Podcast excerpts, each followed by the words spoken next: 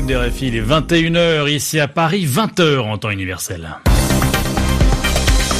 Loïc Bussière.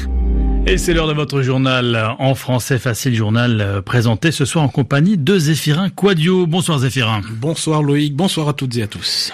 À la une, ce soir, le numéro 1 de l'opposition au Venezuela, Juan Guaido, qui appelle à des élections libres dans son pays. Il est soutenu par de nombreux dirigeants étrangers, dont Donald Trump. Le président américain qui montre du doigt la Russie Moscou est accusé d'avoir violé un traité de désarmement datant des années 80.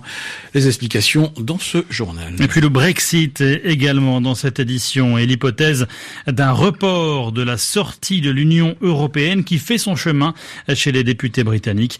L'objectif, c'est d'éviter un Brexit sans accord. Le journal en français facile.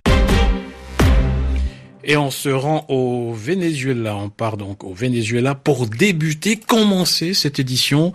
Le Venezuela, pays sous haute tension ce mercredi, on témoigne ces dizaines de milliers de personnes dans les rues de Caracas. Oui, des partisans, mais surtout des opposants à Nicolas Maduro qui estiment euh, que la récente réélection du chef de l'État n'est pas légitime, qu'elle n'est pas juste au point que le chef de file de l'opposition s'est proclamé lui-même président aujourd'hui devant une foule en liesse. Aujourd'hui, 23 janvier 2019, en tant que président de l'Assemblée nationale, invoquant les articles de la Constitution bolivarienne de la République du Venezuela, toute notre action étant basée sur notre Constitution devant Dieu Tout-Puissant, le Venezuela, et avec tout le respect de mes collègues et membres de la table de l'unité, je jure d'assumer formellement les compétences du pouvoir exécutif national. En tant que président en charge du Venezuela. Pour parvenir à l'arrêt de l'usurpation du pouvoir un gouvernement de transition et des élections libres. Voilà, le président du Parlement vénézuélien et opposant numéro un à Nicolas Maduro, qui s'autoproclame donc chef de l'État et appelle à des élections libres. Oui, ce soir, euh, le Pérou, le Canada, le Brésil, la Colombie, mais aussi le chef de l'OEA, l'Organisation des États américains, basée à Washington, et avant lui, Donald Trump, tous disent reconnaître Juan Guaido comme président par intérim du Venezuela, sous entendu en attendant de nouvelles élections.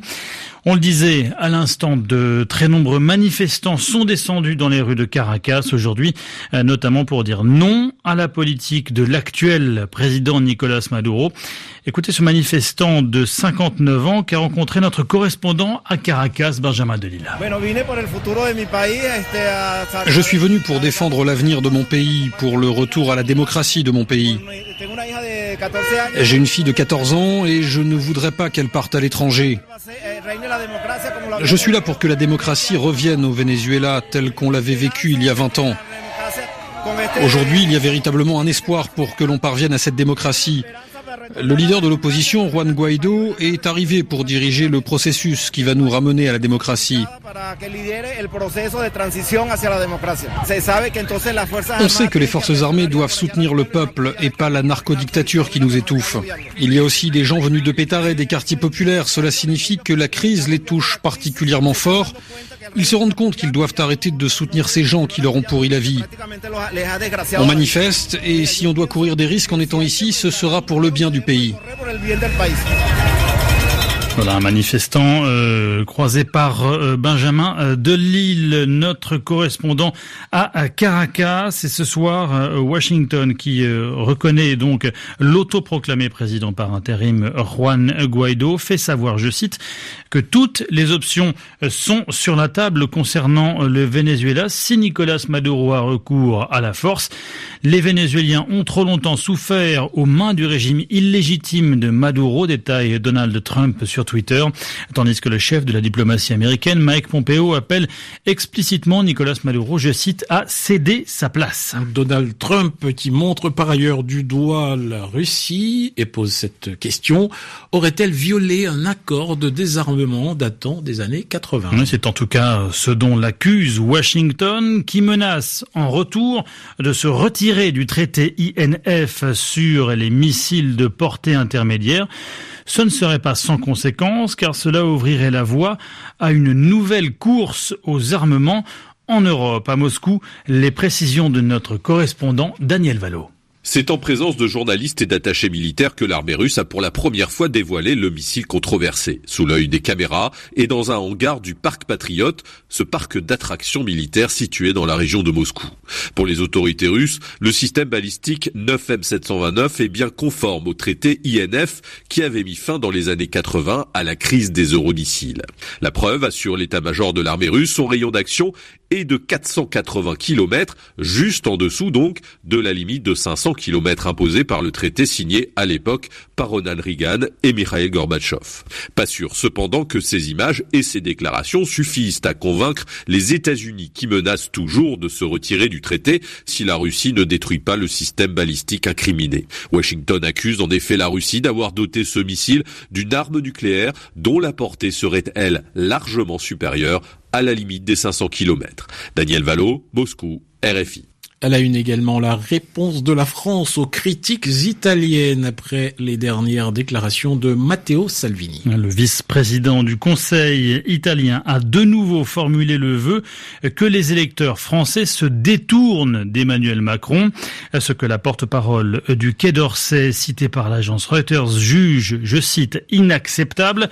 Ils sont insignifiants et inamicaux pour la ministre française des Affaires européennes, Nathalie Loiseau, qui exclut toutefois toute mesure de rétorsion dans l'immédiat de la part de Paris dans les dossiers économiques. L'actualité européenne encore et le Brexit. Le Parlement britannique s'active avant un nouveau vote prévu mardi prochain. un vote sur le projet d'accord modifié de Theresa May, ce qui est euh, présenté comme comme le plan B de la première ministre britannique. De nombreux députés euh, déposent une série d'amendements, comprendre de modifications au texte initial. Ce sont autant de propositions alternatives au plan du gouvernement. Parmi la dizaine déjà déposées, il y a l'amendement d'une députée travailliste destiné à empêcher une sortie sans accord du Royaume-Uni de l'Union européenne. À Londres, les explications de notre correspondante Muriel Delcroix. L'amendement déposé par Yvette Cooper donne jusqu'au 26 février à la Première ministre pour faire ratifier un accord de Brexit par la Chambre des communes. Passé ce délai, qui tombe pratiquement un mois avant la sortie programmée du Royaume-Uni le 29 mars, et s'il n'y a toujours pas d'accord, le Parlement voterait alors pour demander à l'Union européenne un report de la mise en œuvre de l'article 50 du traité européen. L'idée serait de repousser la date du Brexit de 9 mois jusqu'au 31 décembre.